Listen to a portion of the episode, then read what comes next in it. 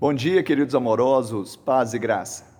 Afinal chegaram a Mara, mas não puderam beber as águas de Mara, porque eram amargas. Por isso, chamou-se-lhe Mara. Êxodo 15, 23.